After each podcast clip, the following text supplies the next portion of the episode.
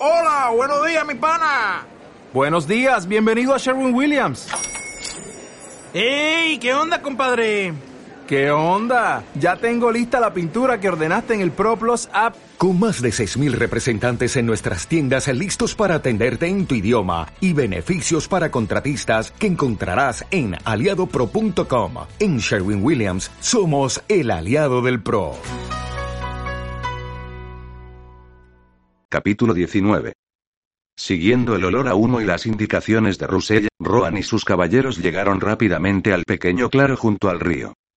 Lo que encontraron habría perturbado a la mayoría de los hombres, pero tras la pira de cuerpos anterior y lo que había visto a lo largo de sus viajes, nada afectaba a Roan lo suficiente como para perder la calma. No obstante, aquello no significaba que no sintiera compasión. De hecho, una fría ira le retorcía las entrañas ante la terrible escena que se extendía ante sus ojos.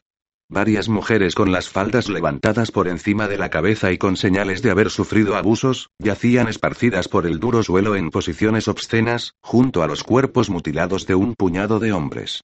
Y clavado al suelo, aunque destrozado por la batalla, el estandarte del cuervo blanco y negro del rey noruego parecía burlarse de él. Le hirvió la sangre, pero aún así, guardó silencio y giró la cabeza hacia Torina sabiendas de que el estandarte le provocaría amargos recuerdos. Es una trampa, dijo el vikingo con suavidad, la voz apenas perceptible. Mi padre está muerto. Sí, pero quizá tengas familiares que busquen venganza. Si es así, solo puedo sentir vergüenza por ellos y yo mismo les enseñaré lo que es la verdadera tortura cuando se presente la oportunidad. Los escandinavos han ido demasiado lejos, mascullo Roan. Tengo la impresión de que esos hijos de perra nos están hostigando. ¿Creéis que intentan provocarnos? Les preguntó Warner acercándose a ellos. Su caballo se movía inquieto a causa del intenso olor a sangre. Estoy seguro de ello, gruñó Roan, levantando una mano para imponer silencio. Escuchad. Warner escrutó el denso bosque que los rodeaba. No se oye nada. Exacto. No viene ningún sonido ni de la profundidad del bosque ni del río. Nuestro enemigo está cerca. Roan apremió su montura hacia el borde del río, donde encontró un rastro claro de cascos de caballos, como una invitación para que lo siguieran. El normando se volvió hacia Rosselli justo cuando el muchacho se recuperaba de las arcadas que le había provocado la visión de los cuerpos destrozados. ¿Es este el lugar menos profundo para cruzar? Le preguntó. No, más abajo, junto a la pequeña curva. ¿Qué nos espera al otro lado? inquirió Roan. El muchacho palideció. Las cuevas fantasmales de Menlock. Roan echó la cabeza atrás y rió. Habrá más fantasmas cuando acabemos con los que han hecho esto, aseguró. Guardó silencio durante un instante y luego se dirigió a sus caballeros. Una vez hayamos cruzado y sigamos el rastro, desplegaos de dos en dos y guardad una separación de siete metros. Los enormes caballos de guerra se abrieron paso a través de arbustos y zarzas, las orejas hacia atrás, los músculos tensos, listos para aplastar al enemigo, siguiendo las instrucciones de sus jinetes. Sed precavidos les advirtió Roan en voz baja. El rastro ha sido preparado especialmente para nosotros. Hizo un círculo con la mano y sus hombres formaron un semicírculo impenetrable. Lanza en mano, el normando emitió su agudo grito de guerra provocando que pájaros, ardillas y zorros buscaran cobijo. Siguiendo las órdenes de su líder, los caballeros avanzaron dispuestos a todo mientras el grito aún perforaba el aire. Y tal y como Roan esperaba, surgieron de pronto del tranquilo bosque un enjambre de escandinavos armados con afiladas hachas, acompañados por unos cuantos hombres de Harold aún decididos a combatir. Isabel llegó a un pequeño claro, se detuvo y estudió el bosque. A pesar del invierno, todavía había demasiados arbustos y zarzas entorpeciendo la vista. No vio por ningún sitio la muselina amarilla del vestido de Deidre. Se estremeció de frío y miró por encima del hombro, dudando entre volver al castillo o seguir buscando a la prima de su prometido. Una voz interior le decía que aquella mujer tramaba algo. Siguió avanzando hasta llegar a un camino bien definido y, al tomar una curva, sus músculos se tensaron al ver a un hombre avanzando hacia ella. Supo que era sajón por el largo de su cabello y su barba. Y que no era un campesino por sus elegantes ropas. Cuando el hombre la divisó, se le iluminó el rostro y aceleró el paso. La precaución se impuso, e Isabel se quedó quieta, la mano sobre la empuñadura de su daga, lista para defenderse. Milady. gritó él, acercándose. Isabel frunció el ceño, confundida.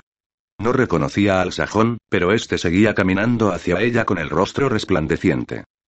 Soy yo, Cedric, el alguacil de Lord Usworth. El recuerdo de haberlo visto alguna vez caló en su memoria y, con él, más confusión. ¿Por qué no estaba con Arlis? Al llegar a su lado, el sajón se santiguó varias veces e hizo una gran reverencia. Gracias a Dios que os encuentro. He venido a buscaros. ¿Por qué? exigió saber Isabel. Lord Arlis me ordenó llevaros hasta él. Desea casarse con vos de inmediato. Las palabras de Cedric hicieron que el corazón se le parase durante un segundo. ¿Cómo está vuestro señor? Está bien y haciendo planes. Reúne fuerzas de apoyo para el joven Edgar, y os rogamos la vuestra. Venid conmigo, milady. Mi señor está preocupado por vos. Aunque deseaba verse libre de los normandos, la joven vaciló. No puedo abandonar a mi gente, Cedric. Pero vuestro prometido desea que acudáis a él. Isabel negó con la cabeza. Me temo que ahora mismo no es posible, Cedric. Yo. Mi señor tiene noticias de vuestro hermano, Geoff. La joven sintió que el corazón se le iba a salir del pecho. Llevaba demasiado tiempo esperando noticias de su hermano. ¿Vive? Sí, pero está herido y al menos a un día de galope de aquí.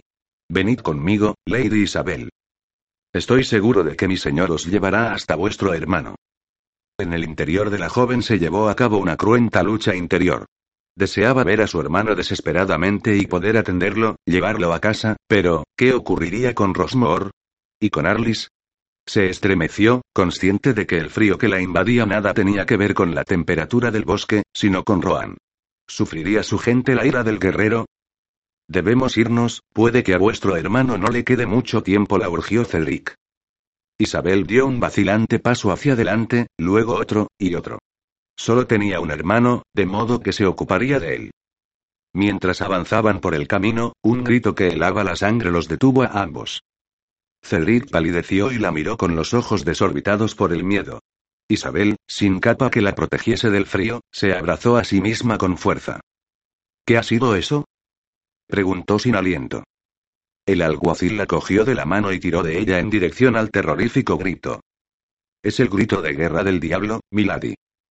La joven permitió que Cedric la arrastrara por el camino hasta las profundidades del bosque, lejos de Rosmore, lejos de la gente que más la necesitaba, lejos del hombre que había cambiado su vida para siempre y cerca de los merodeadores que asolaban sus tierras.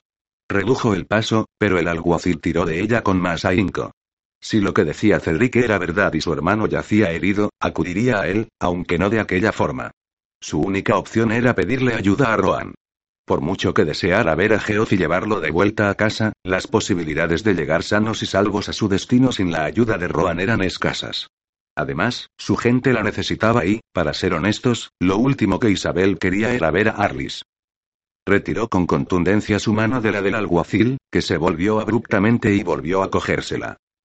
No se negó ella sacudiendo la cabeza. No puedo ir con vos en este momento. Mi gente me necesita.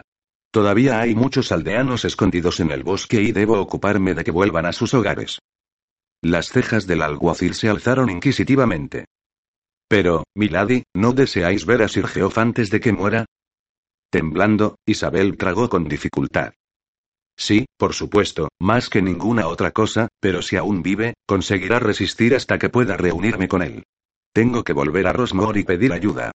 Decidle a Lord Unsworth que lo lamento, que le envío mis mejores deseos y que espero verlo pronto. Tras decir aquello, se dio media vuelta y se alejó del alguacil, pero éste la detuvo aferrándole el brazo. Isabel giró sobre sí misma y se detuvo en seco. Los ojos de Cedric habían cambiado de cálidos y amistosos a oscuros y peligrosos. Mis órdenes fueron muy claras no volver sin Lady Isabel. Incluso hemos involucrado a Lady Deidre para conseguirlo. En realidad, es con ella con quien pensaba reunirme para decidir cómo capturaros. Despacio, negó con la cabeza. No defraudaré a mi señor. Isabel intentó inútilmente recuperar su mano. Arlis entenderá mi lealtad a Rosmore. Adujo desesperada. Estoy segura de que podréis hacer que lo entienda. No se trata únicamente de eso. Mi señor está formando un ejército y debemos conseguir que todos los sajones se unan a la causa. Cuando triunfe, sus tierras le serán devueltas, al igual que al resto de nuestros compatriotas. ¿No veis que lo que pretende es una locura? William ha tomado Londres. Sus caballeros merodean por los campos ingleses armados hasta los dientes y se rumorea que hay en camino miles de mercenarios más. No es el momento adecuado. Sí que lo es. El Consejo Real es fuerte y ha conseguido que los nobles se alíen. Os interpondríais en el camino de Edgar, el rey legítimo. Isabel negó con la cabeza. No, apoyo a Edgar y haré lo que corresponda para verlo tomar legítimamente el trono, pero no soy tan ingenua como para creer que se puede vencer a William ahora. No conoce la piedad y se ocupará de borrar de la faz de esta isla a cualquier inglés si encuentra oposición. Al ver que Cedric sacudía la cabeza, Isabel insistió. Les Morts, su escuadrón de élite, ha tomado Rosmore. He oído sus conversaciones y puedo aseguraros que William no solo tiene apoyo en Westminster, sino que su ejército cada vez es más numeroso, razonó cogiendo las manos del alguacil. Y tiene fondos para respaldar su reivindicación. Si se le reta ahora cometeremos una equivocación. Hay más en juego. ¿A qué os referís? preguntó Isabel mirándolo con desconfianza. Ofrecen un buen rescate por vos. La joven rió con amargura. ¿Quién querría pagar un rescate por mí? He sido rebajada a simple esclava. De Montfort ha mostrado interés. Isabel jadeó al comprender lo que en realidad estaba ocurriendo. Me habéis tendido una trampa. Arlis no me ha mandado a buscar. Cedric, ¿cómo habéis podido engañarme? Le preguntó mientras retrocedía. Por la causa, Milady. De Montfort tiene dinero y está dispuesto a desprenderse de una buena suma para teneros. Además, si os consigue, ha prometido dejar Tunsworth en manos de mi señor. No. exclamó Isabel negando con la cabeza. No iré con él. Antes tendréis que matarme. Cedric reaccionó violentamente al reto y la golpeó con fuerza y en la cara. La joven cayó sobre el duro suelo, aturdida por el dolor en la mandíbula y la conmoción de saberse traicionada. El sabor cobrizo de la sangre le llenó la boca. El alguacil la levantó tirando bruscamente de su brazo y la hizo avanzar a empujones. Os lo advierto, Milady, somos hombres desesperados en tiempos desesperados. Si ese maldito Normando os desea y está dispuesto a pagar, os tendrá. Me habéis mentido sobre Geoff. Sí reconoció Cedric asintiendo, y lamento haberos dado esperanzas, pero sabía que no había otro modo de haceros venir conmigo. Sacó una espada corta de su cinturón y la apoyó en el vientre de la joven. Seguid andando. Y no dudéis que si intentáis huir lo lamentaréis. Isabel siguió sus indicaciones, aferrándose al hecho de que, si bien Cedric la superaba en fuerza, ella conocía mejor el terreno. Había jugado a matar dragones imaginarios con Geoff en aquel bosque a pesar de que se hallaban muy cerca de las cuevas. El solo hecho de pensar en ellas hizo que se estremeciera, pero decidió que prefería enfrentarse a la bruja antes que con Henry de Montfort. Al cabo de unos minutos, tropezó y cayó sobre sus manos y rodillas. El alguacil se abalanzó sobre ella para levantarla y la joven aprovechó el momento para lanzarle una patada hacia atrás que lo derribó en el suelo. Sin perder un solo instante, Isabel se levantó a toda prisa y corrió consciente de que se estaba jugando la vida. Cedric gritó para que se detuviera. Le prometió que le daría lo que fuera si se aliaba con él y con Arlis, incluso le juró por su vida que, una vez pagado el rescate, irían a buscarla. Fue entonces cuando a Isabel se le ocurrió que Arlis podía estar involucrado en aquel asunto. Aunque no deseaba casarse con el conde, su traición le dolió profundamente. Ella no era más que un peón en un tablero de ajedrez. La rabia consiguió que corriera a mayor velocidad, decidida a que ningún hombre consiguiera un título y tierras a través de ella. Antes viviría una vida solitaria. En su loca carrera, no miró dónde pisaba y no pudo evitar caer por una empinada ladera. Rodó sin parar, las ramas y las hojas le mordieron la piel, y la dura tierra le arrebató el aire de los pulmones. Cuando su cuerpo se detuvo al fin al chocar con una gran roca, se quedó tumbada con el rostro contra la fría y arcillosa tierra. Sin embargo, las pisadas que escuchó acercándose la instaron a seguir. Ignorando el dolor que le laceraba el cuerpo, Isabel se levantó a toda prisa, miró hacia arriba, y gritó. Capítulo 20. Más de una veintena de hombres armados cargaron contra los caballeros normandos. Rohan hundió su lanza en el primero que se abalanzó contra él. Luego retiró el arma del asaltante, que se dobló a un lado, y con la mano derecha blandió la espada para descargarla con un golpe mortal en el cuello de su enemigo. Enfurecido, bramó cuando un asaltante incrustó la hoja de su espada en el grueso cuero que le rodeaba las botas y la malla. Lanzando un gruñido, el normando apartó al atacante de una patada y le clavó la lanza en el cuello. El hombre jadeó, la sangre surgió a borbotones de su boca, y cayó muerto sobre el suelo del bosque. Sin perder un segundo, Roan hizo girar a su caballo sobre sus cuartos traseros y se dirigió hacia dos asaltantes que corrían hacia él blandiendo hachas. Mordred se abrió paso entre ellos, golpeándolos con su armadura, mientras el normando hundía su espada en el corazón de uno de ellos. El otro, ahora detrás de Roan y de nuevo en posición de ataque, se encontró con la espada del normando atravesándole las entrañas de un golpe de revés antes de que pudiera reaccionar. Maldiciendo entre dientes, Roan echó un vistazo a su alrededor y cargó contra tres vikingos que intentaban acabar con la vida de Russell.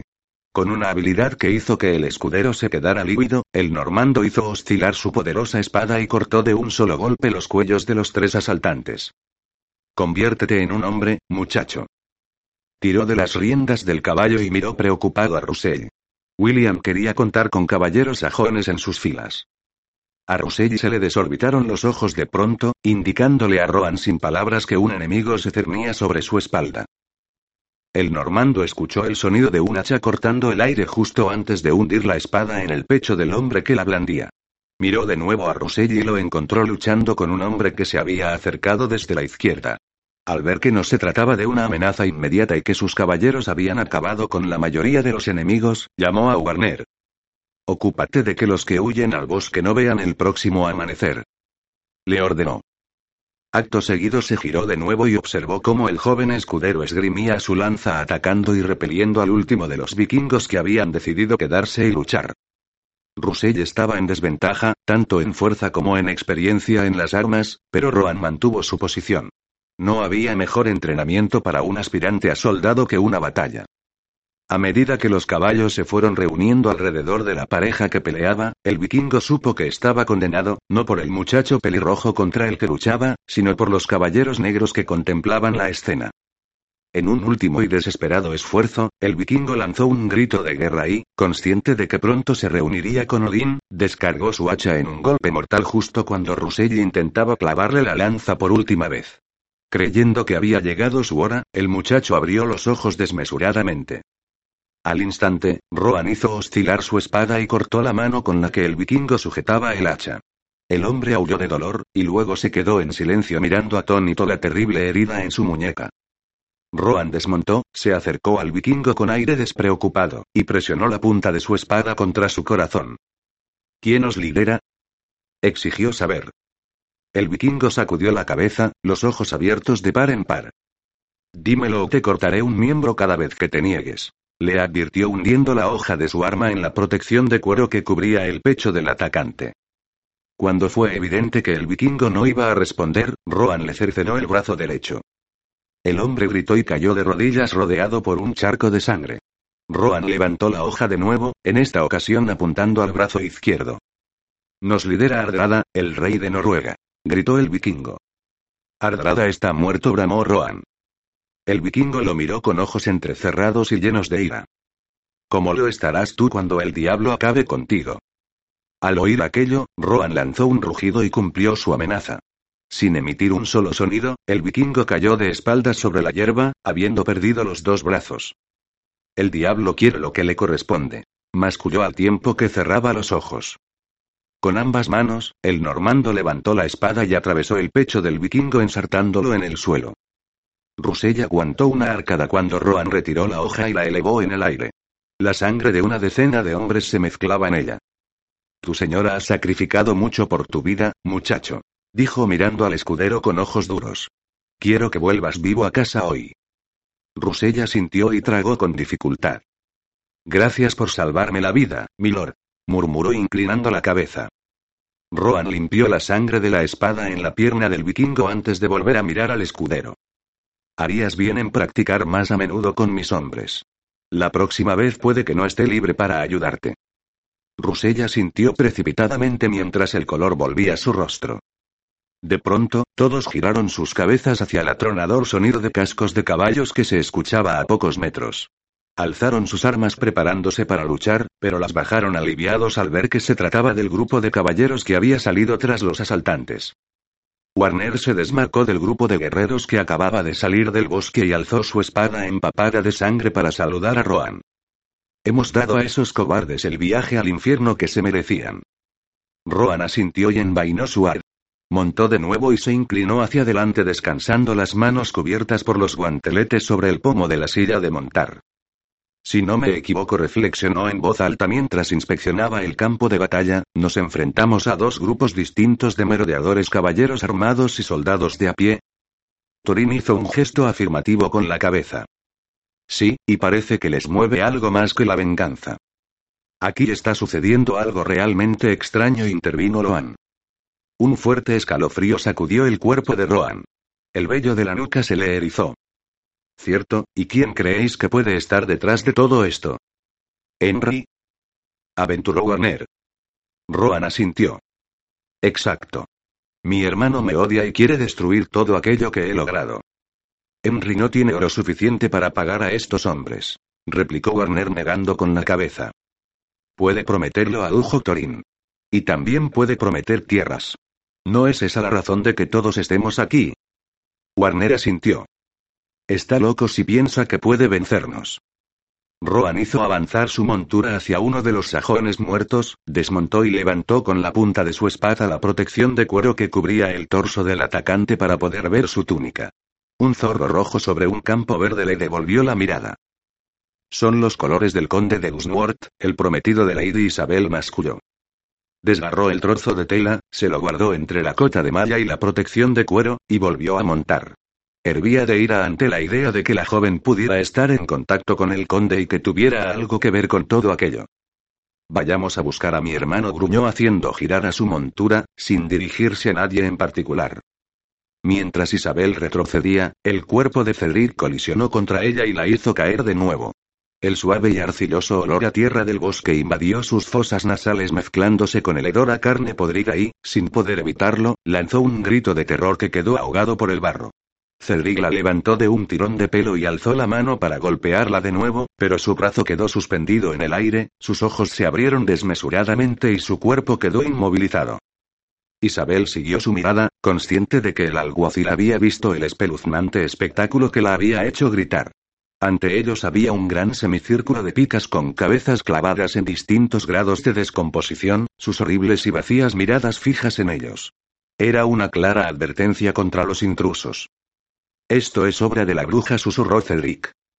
Sujetando a Isabel contra sí, el alguacil retrocedió despacio para apartarse de la horrible visión. Isabel recuperó su presencia de ánimo tras la conmoción inicial, y, de un tirón, consiguió liberarse. Sorprendentemente, Cedric dejó caer los brazos a los costados. La joven utilizó el miedo del alguacil para afianzar su posición. ¿No sabíais que os hallabais en Menlock? ¿Queréis que llame a la bruja? No murmuró Cedric, pálido, negando vigorosamente con la cabeza. Isabel sonrió luchando contra su propio miedo y, despacio, se apartó de él en dirección a las picas. Se dice que ronda el bosque en busca de violadores y saqueadores para vengar a sus hijas violadas y a su marido asesinado. Cerrad la boca, dijo el alguacil entre dientes para no llamar la atención de la bruja. Tal vez debiera contarle que deseáis venderme al mismísimo diablo a cambio de tierras. La joven no se arredró ante la súplica que leyó en los ojos del alguacil y señaló una de las picas. ¿Lo conocíais, Cedric? ¿Acaso era uno de vuestros mercenarios? El hombre negó con la cabeza, aunque sin la convicción de un hombre inocente. ¿Les prometisteis Arlis y vos tierras y riquezas a los vikingos a cambio de aterrorizar a los aldeanos? Le preguntó enfurecida. El alguacil guardó silencio, pero el odio de su mirada relataba la verdad. ¿Por qué, Cedric? ¿Por qué matar a vuestra propia gente? Porque es la única forma de conseguir que se unan a nosotros contra los normandos.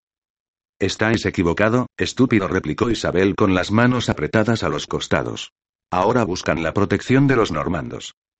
Olvidando sus miedos, el alguacil se cernió sobre ella. Por eso necesitamos el tesoro de vuestro padre. Con él y con el rescate de Montfort podremos pagar a los mejores mercenarios y expulsar a los invasores de nuestra tierra. La aferró del brazo y la empujó de nuevo hacia la colina. Hago lo que tengo que hacer por el bien de Inglaterra. Si es necesario que algunos de nosotros caigamos para salvar el trono, que así sea. No sois consciente de lo que decís, Cedric. Inglaterra está perdida. Mientras decía aquellas palabras, Isabel supo que eran ciertas. Los normandos eran feroces y decididos, al igual que los sajones, pero la diferencia estribaba en que si bien unos cuantos como Cedric y Arlis estaban dispuestos a sacrificar a algunos de sus campesinos, los normandos estaban dispuestos a erradicar a todos los sajones de la faz de la tierra. Un fuerte sollozo le desgarró el pecho, seguido de ardientes lágrimas. La batalla estaba perdida. Continuar luchando solo significaba más miseria. Se irguió echando los hombros atrás y respiró hondo.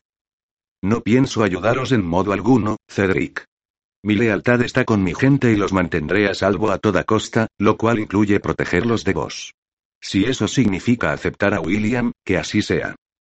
Al ver que el rostro de Cedric adquiría un vivo tono rojo, Isabel supo que tenía que actuar lo más rápido posible. El alguacil había perdido la poca cordura que le quedaba. Sin perder un segundo, la joven le propinó una fuerte patada en la espinilla y después le golpeó con todas sus fuerzas en la entrepierna.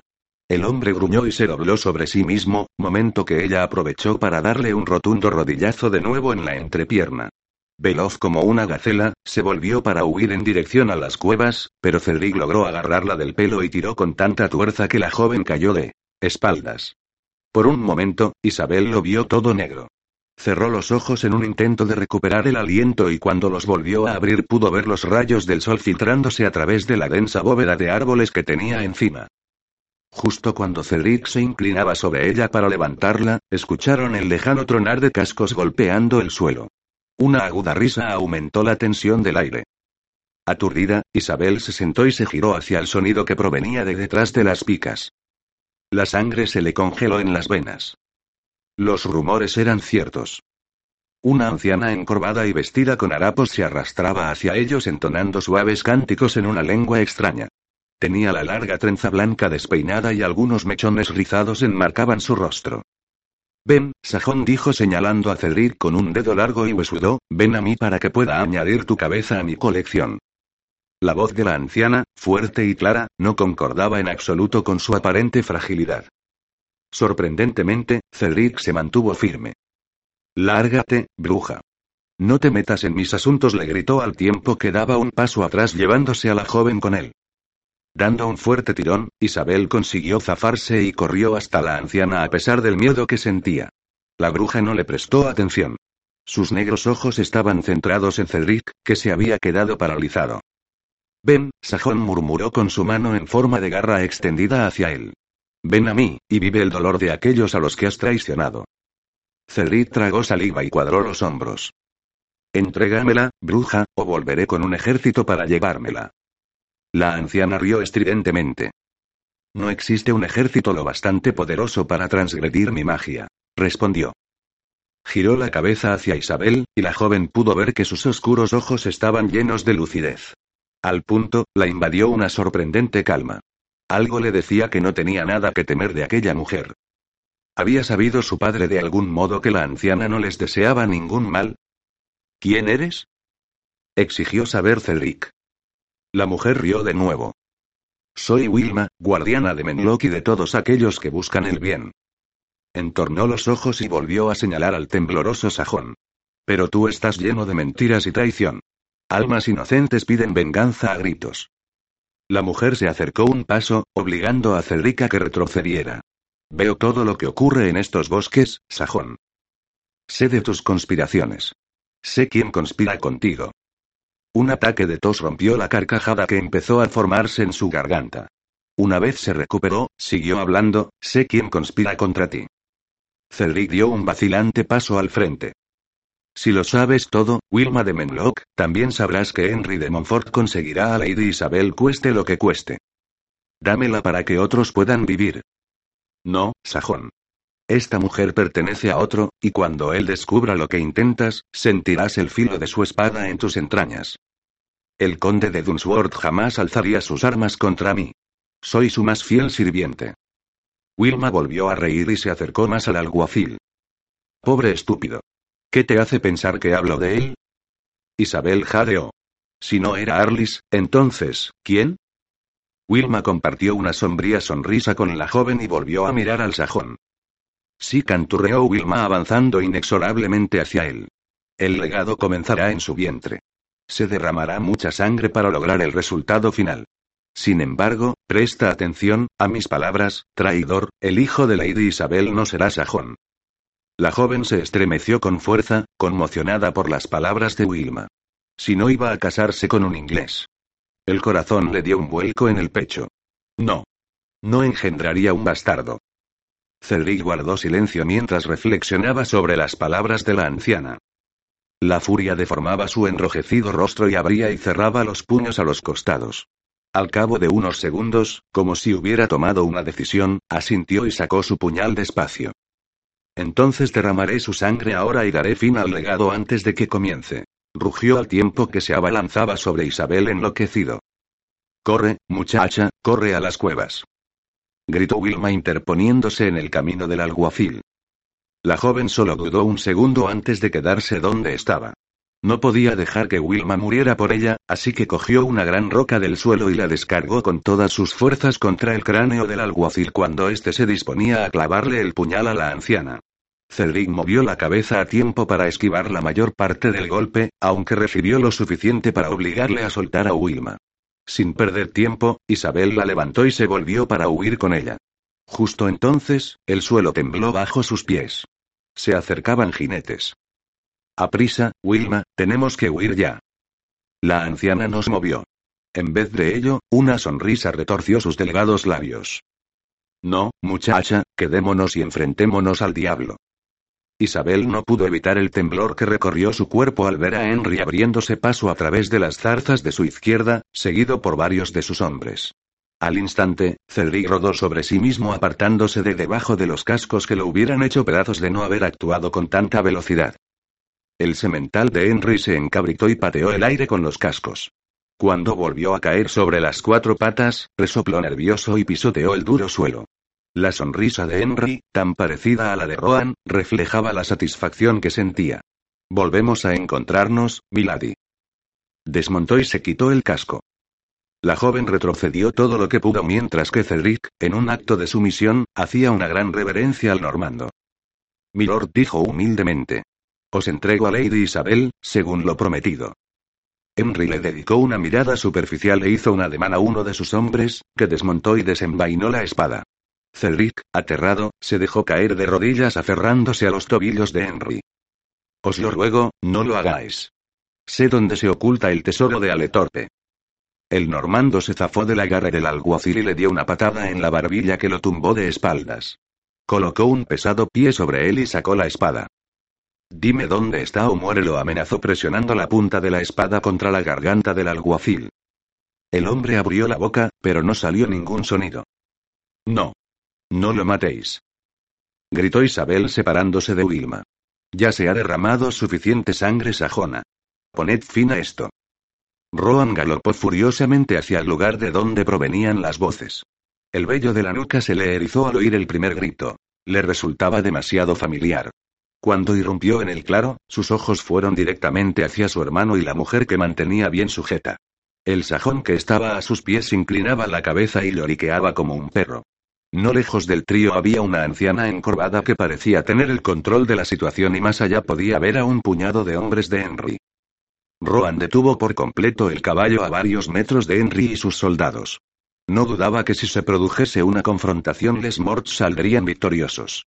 Sabía que sus hombres estarían dispuestos a dejarse la vida a la menor de sus órdenes, y a medida que empezó a hervirle la sangre, pensó que aquel día podría acabar con su hermano muerto sobre el duro suelo inglés. Se le estaba agotando la paciencia. Henry sonrió y, sin soltar a Isabel, hizo una reverencia mientras extendía la mano hacia el semicírculo de picas. Bienvenido al infierno, hermano. Los hombres de Rohan aparecieron justo en aquel instante y franquearon a su líder con las manos en las empuñaduras de sus espadas. Al instante, los soldados de Henry los imitaron. ¿Qué está ocurriendo aquí? exigió saber Rohan. Henry echó la cabeza atrás y soltó una carcajada. ¿No es evidente? A la dama no le gusta tu compañía. Roan frunció el ceño ante lo que sugerían aquellas palabras y su furiosa mirada se posó en el afligido rostro de Isabel que, despacio, negó con la cabeza. Tu dama salió a encontrarse con su amante. Tienes suerte de que yo descubriera lo que tramaba. No. Gritó Isabel retorciéndose entre los brazos de Henry, no le creas. La relajada postura de Roan sentado en el caballo no dejaba traslucir la ira que le quemaba las entrañas. Sus ojos descendieron hasta el sajón, acobardado a los pies de su hermano. Pregúntale a él, le instó Henry señalando al alguacil con la espada. El sajón te lo dirá. Roan estudió al hombre que se encogía de miedo en el suelo mientras sentía que un inesperado aguijonazo de celos lo atravesaba. Si bien el sajón no parecía ser más que un cobarde, sus ricos ropajes hablaban de un alto nivel social. ¿Se trataría de Dunsuort? ¿Quién sois? Le preguntó con voz gélida. El hombre alzó la cabeza para mirar a Roan y comenzó a gatear con el fin de alejarse de Montfort, pero Henry le colocó la bota encima de la espalda, aplastándolo contra el suelo. Habla desde aquí, sajón, y hazlo alto y claro para que todos podamos oír la verdad. Roan se tensó. El sajón tragó con dificultad y su cuerpo se estremeció violentamente bajo el pesado pie de Henry. Sin embargo, cuando habló, lo hizo con voz firme. Soy Cedric, alguacil de Lord Unsworth. Mi intención era llevar a la dama con mi señor. ¿Por qué no ha venido él mismo? Cedric miró a Henry, después a Isabel, y por fin a Roan. Tenía. Tenía asuntos urgentes que atender. Roan rió fríamente. No creía en las palabras del alguacil, ni en las de Henry. Atravesó a Isabel con la mirada. Tampoco la creía a ella. ¿La dama os acompañó voluntariamente? inquirió con voz calmada. Cedric asintió, pero fue incapaz de sostener la mirada y bajó la vista. Sí, efectivamente, así es. La anciana soltó una carcajada. El sajón dice medias verdades, Normando. Cierra la boca, gritó Henry. La bruja se dirigió hacia Montfort sin un ápice de miedo en los ojos. De hecho, su tranquila audacia impresionó a Roan. Tu sed de venganza será tu ruina, Normando. Deja esta isla ahora, y vivirás para ser el señor de todas las propiedades de tu padre. Estás confundida, bruja. El heredero de mi padre es mi hermano Robert. La anciana sonrió dejando a la vista sus retorcidos dientes. Sí, Normando, eres el menos favorecido de todos los hermanos.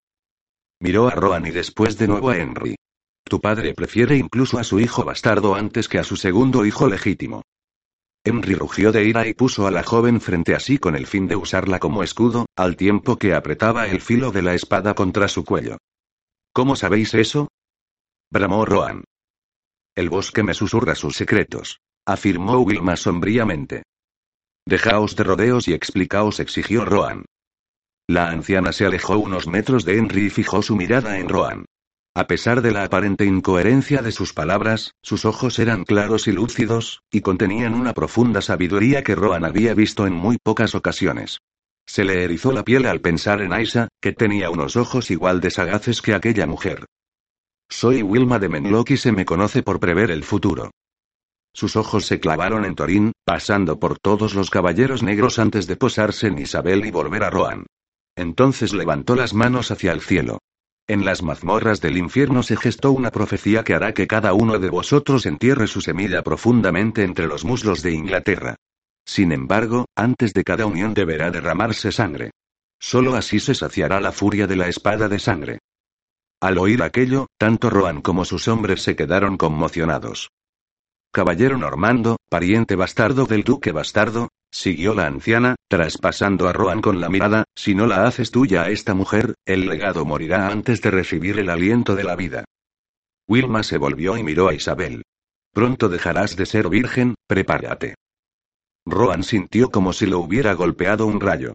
Con una claridad que nunca antes había experimentado, entendió que su destino estaba junto a Isabel. Desde el momento en que la joven lo retó desde lo alto de la torre, Roan intuyó que estaba destinada a ser suya. Ahora ya no lo podía negar y tampoco quería hacerlo. Nunca habría otra mujer para él.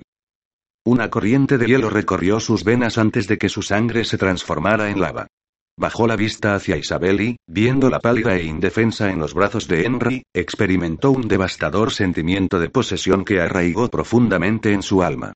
Sin embargo, su sombrío rostro no expresó la intensa tormenta de emociones que arrasaba su interior. Henry, suelta a la dama, ordenó con voz calmada. Al ver que su hermano permanecía inmóvil, Rohan desmontó e hizo una señal a sus hombres. Al instante, los caballeros tenían las flechas preparadas y las cuerdas de sus arcos tensas. Henry curvó sus labios en una sonrisa diabólica. Asintió como si le agradara aquel juego mortal, levantó el pie del alguacil, y retrocedió con Isabel hacia las macabras picas. Les morís nunca fallan. Suelta a la dama. Repitió Rohan. Henry lanzó un grito de guerra y, de inmediato, los seis soldados que le acompañaban sacaron sus espadas. Estarás muerto antes de tus hombres puedan atacarle, advirtió Rohan mientras se acercaba. Suelta a la dama. Suéltala, segundo hijo. Se carcajeó la bruja. Si no lo haces, tu cabeza adornará una de mis picas. Las palabras de la hechicera inquietaron por fin a Henry, que miró a su alrededor con los ojos brillantes de ira. Los hombres de Rohan tenían dos flechas en cada arco y apuntaban directamente a su cabeza. Estás condenado, hermano. Suelta a la dama, exigió Rohan. Henry sonrió y, con un movimiento rápido, desgarró el vestido de Isabel por la mitad, exponiendo sus senos desnudos. La profecía de la bruja morirá aquí y ahora gritó al tiempo que clavaba una rodilla en la espalda de Isabel, obligándola a arquearse hacia Rohan. Cuando la joven intentó cubrirse, Henry le golpeó las manos y presionó más fuerte la espada contra su frágil cuello. Cogió uno de sus senos y lo apretó ante la colérica mirada de Rohan. Es un premio excepcional, hermano. Mucho más dulce que Eleanor. Dime, ¿cómo te sientes al saber que si intentas arrebatármela, le cortaré el cuello? Suéltala, le ordenó entre dientes. Lo haré, hermano, pero antes te quitaré lo que tú me robaste. Dio un paso hacia atrás con intención de hundirse en la espesura del bosque, y, de pronto, se vio arrastrado por el aire, hacia las alturas. Rohan y sus hombres asistieron asombrados a la escena. Henry se balanceaba hacia adelante y hacia atrás, colgando boca abajo con el pie derecho atrapado en una cuerda atada a una alta rama de un arbusto roble. Al oír sus gritos de frustración, la bruja rió con lautas ganas que tosió. Los hombres de Henry se arremolinaron bajo él y miraron hacia arriba sin saber muy bien cómo liberar a su señor. Aprovechando que Montfort había atraído toda la atención, Isabel empezó a correr hacia Rohan. Pero el alguacil, que se había centrado exclusivamente en la joven, la interceptó, agarró su puñal y, como había hecho Henry antes que él, le puso la hoja contra la garganta. Aunque se mantenía firme, los ojos de Cedric imploraban compresión cuando se volvió hacia Rohan. No recibiría ninguna. Perdonadme, Sir Rohan, pero mi lealtad está primero con mi señor, y él tiene planes para la dama. Rohan se acercó a él a grandes zancadas, el cuerpo vibrando de ira. No veía nada excepto la temblorosa y pálida mano del sajón hube la hoja en la garganta de Isabel. Imaginar la carne femenina descarrada y la sangre vital de la joven escapando lentamente le nubló la vista de rabia, y sintió como si unas garras de hielo le desgarraran las entrañas. Antes iría al infierno que permitir que se llevaran a Isabel de su lado. Perdonadme, Sajón, pero mi lealtad está con la dama. Sin que Cedric pudiera evitarlo, Rohan cogió a Isabel con una mano y, con la otra, enterró su espada en el vientre del alguacil. Isabel gritó. La bruja rió satisfecha. Tal como predije. Capítulo 21. Rohan se quitó la protección de cuero para cubrir a Isabel, que se había quedado inmóvil a causa del frío y la conmoción. Henry había dejado de agitarse y permanecía colgado de forma humillante en la cuerda, a la espera de que se decidiese su destino. Un destino que dependía de su hermano. De pronto, sin que los hombres de Henry, amenazados por Les Morts, pudieran hacer nada, Wilma sacó un cuchillo de entre su ropaje y avanzó hacia el roble del que pendía la gruesa cuerda. No dijo Rohan interponiéndose en su camino. Mi hermano no morirá hoy por vuestra mano. La mujer clavó en él su oscura mirada mientras sus labios se torcían en una mueca. Permítele vivir hoy, Normando, y el precio será más alto. Rohan asintió al tiempo que cortaba la tirante cuerda en dos con su espada. Que así sea. Henry cayó al suelo con un escalofriante golpe seco y sus hombres se apresuraron a ayudarlo. Los caballeros de Rohan aún mantenían tensos los arcos, amenazándolos con sus flechas. Furiosa, Wilma levantó las manos y se tiró del pelo. No puedo controlar tu destino, Normando. Rohan enfundó la espada y fue hasta Isabel, que temblaba sin control. La levantó y la colocó cuidadosamente en su silla de montar. Montó tras ella y se volvió hacia la vidente. No, vos no podéis, pero yo sí. La cabalgada de vuelta a Rosmore fue larga y silenciosa. El brazo de Roan aferraba posesivo a Isabel contra su pecho mientras el poderoso empuje del inmenso caballo que montaban levantaba trozos de tierra a su paso. Entretanto, los pensamientos y emociones de la joven giraban vertiginosos entre el alivio de no tener que casarse con Arlis, librarse del intento de secuestro de Henry, haber sobrevivido a los ataques de Cedric, y el miedo que le producía la profecía de Wilma. Su cuerpo se estremeció violentamente ante las implicaciones de las palabras de la bruja. Roan la abrazó con más fuerza, y por más que intentó negar que deseaba una vida con el normando, la perspectiva la excitaba. Ser la esposa de un hombre como él sería un reto constante. Pero Roan no le ofrecía el matrimonio. Incluso si lo hiciera, Isabel sin duda lo vería partir a luchar con su duque mucho más de lo que podría disfrutarlo en casa como marido, ya que, si bien Inglaterra agonizaba, aún quedaban sajones como Arlis que estaban dispuestos a morir con tal de mantener a un normando lejos del trono. ¿Qué haría Geoff? ¿Entregaría sus armas y juraría fidelidad al duque normando o se mantendría firme y lucharía contra él? Isabel sacudió la cabeza, aún incapaz de entender qué se esperaba exactamente de ella. ¿Sería la madre de un bastardo? No. No se entregaría a un hombre, a no ser que fuera su esposo ante Dios. Alzó la vista y miró la tensa mandíbula del guerrero que había cambiado completamente su vida. No podía negar que lo deseara y que una sola caricia suya hiciera que su corazón se acelerase. Pero era un caballero sin tierras y ella una sajona desposeída. No existía un futuro para ambos. Isabel suspiró pesadamente. No le quedaba nada, puesto que el tesoro de Aletorpe ahora pertenecía a su hermano Geoff y ella nunca lo tocaría. Por tanto, Isabel, como Roan, no tenía nada. ¿Era nada suficiente? Tal vez si él la quisiese. Pero lo cierto es que lo único que la unía a ella eran los desvaríos en el bosque de una anciana perturbada. El pecho de Isabel se contrajo al sentir que el dolor y la desesperación se apoderaban de ella.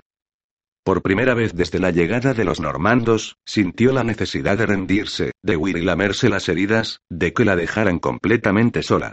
Estaba cansada de cuidar de todo el mundo y anhelaba que, por una vez, alguien la cuidase a ella. Se recostó contra el duro pecho del hombre que dominaba cada uno de sus pensamientos y cerró los ojos. Quizá, al despertar, el mundo no le parecería tan sombrío. No fue así. Cuando por fin atravesaron la muralla de Aletorpe, vio que el castillo estaba sumido en una oscura penumbra que le confería un halo de monotonía y tristeza.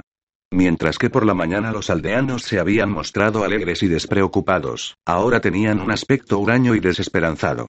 Wolfson la recibió con una mirada llena de ira, provocando que las mejillas de Isabel ardieran. No había pretendido avergonzar al orgulloso caballero ante los ojos de su líder. Rohan le pasó las riendas a Hugh y desmontó. Se volvió hacia Isabel y le tendió los brazos. La joven se apoyó en él y, cuando el normando la bajó del caballo, sus cuerpos se mantuvieron unidos durante un instante eterno. Isabel contuvo la respiración al sentir el calor que emanaba del guerrero. Lo miró a los ojos y el corazón le latió con tanta intensidad que por un momento temió que estallase en mil pedazos. Finalmente, Rohan se apartó para ofrecerle el brazo y ella lo aceptó agradecida.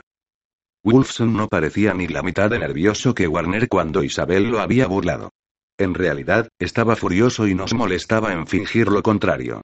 Rohan lo ignoró, y se dirigieron al salón.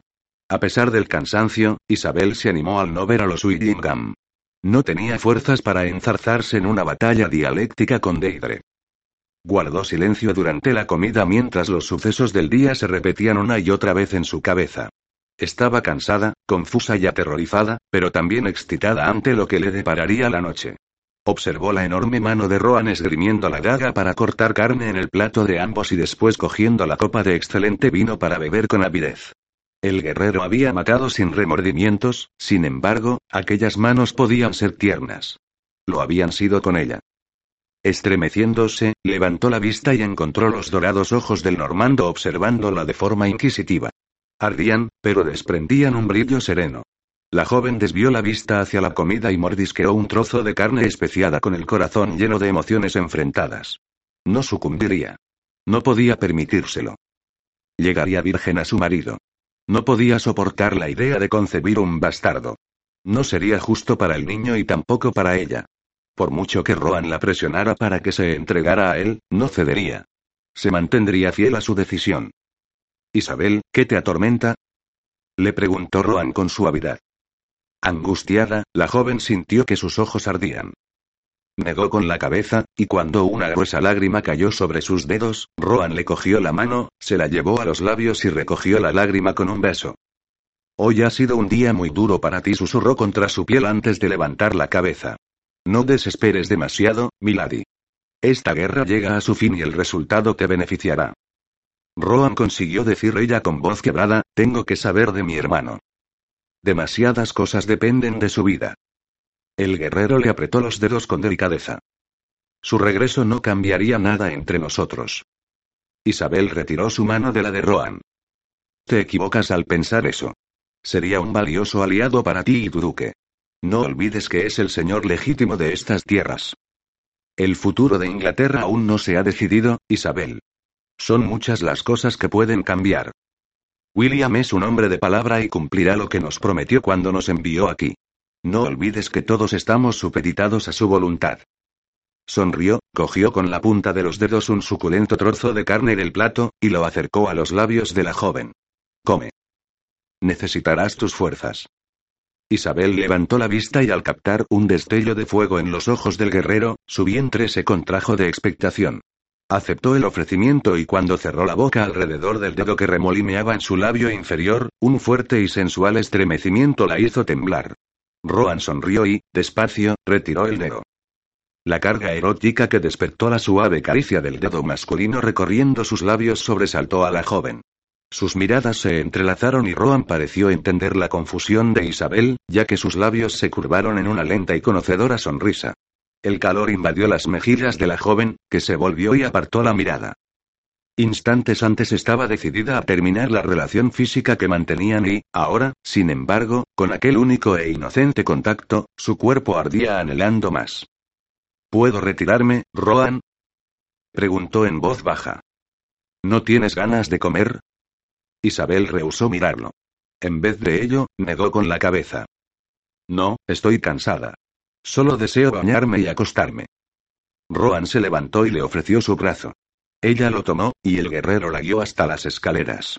Sin mirar atrás, Isabel subió a toda prisa los escalones de piedra que llevaban a la habitación que compartía con él. Una vez dentro, cerró la puerta y apoyó la espalda contra la dura madera. Cogió una bocanada de aire y se presionó el vientre con la mano. Dios, lo deseaba tanto. Un suave golpeteo en la puerta la sacó de sus pensamientos. Abrió y dejó pasar a Enid, que se dispuso rápidamente a prepararle el baño mientras la miraba de reojo. Enid, ¿qué ocurre? inquirió, percatándose de la inquietud de la doncella. La mujer se retorció las manos. He oído que los aldeanos que han escapado de Dunsworth se esconden en el bosque. Isabel se llevó una mano al pecho, consciente del peligro que suponía Henry para ellos. Montfort estaba dispuesto a matar a cualquier sajón que se cruzara en su camino y sin duda también a algunos de sus compatriotas. De hecho, Isabel sabía que solo era cuestión de tiempo que ambos hermanos chocaran, y que solo uno no se levantaría. Pensar en Rohan yaciendo sobre el duro y frío suelo inglés, su sangre derramada, la aterrorizó. Se le encogió tanto el corazón que no pudo respirar. Llena de angustia, cerró los ojos y por un momento se dejó llevar por la desesperación. ¿Qué significaba aquello? Estaba. ¿Acaso sentía algo por el caballero negro? Se sentó en un intento de tranquilizarse, pero la inquietud que consumía su vientre no mentía. Le decía muy claramente lo que su cabeza no quería reconocer. De algún modo, un normando, un enemigo jurado, se había abierto paso hasta su corazón. ¿Cómo era posible? No. No podía estar enamorada de Roan Duluk. ¿O sí? Milady. La llamó Enid con suavidad, ¿qué os preocupa? Isabel parpadeó y sacudió la cabeza para apartar aquello, inquietantes pensamientos de su mente. Perdóname, se disculpó levantando la vista y sonriendo, estoy cansada. ¿Qué has dicho de la gente de Dunsworth? Se están reuniendo en el bosque. Buscan refugio aquí. Enid se encogió de hombros, aún dubitativa. Dime dónde se ocultan y alertaré a Sir Roan para que vaya de buscarlos, le instó Isabel. Se rumorea que ahora llevan la marca del diablo, que hacen conjuros y prefieren la venganza al rescate, Milady. No confían en los normandos. Ambas dejaron de hablar cuando varios muchachos trajeron cubos de agua humeantes y los vertieron en la bañera de cobre. Una vez abandonaron la estancia, Enid ayudó a Isabel a desnudarse.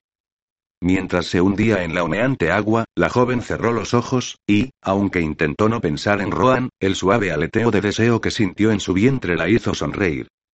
Consciente de pronto de la presencia de la doncella, abrió los ojos e intentó tranquilizarla. Enid, si Roan no es como su hermano. No pretende hacer daño a los aldeanos. Hablaré con él sobre el tema. Ahora, deja que me bañe, por favor. La doncella asintió y abandonó la habitación de inmediato.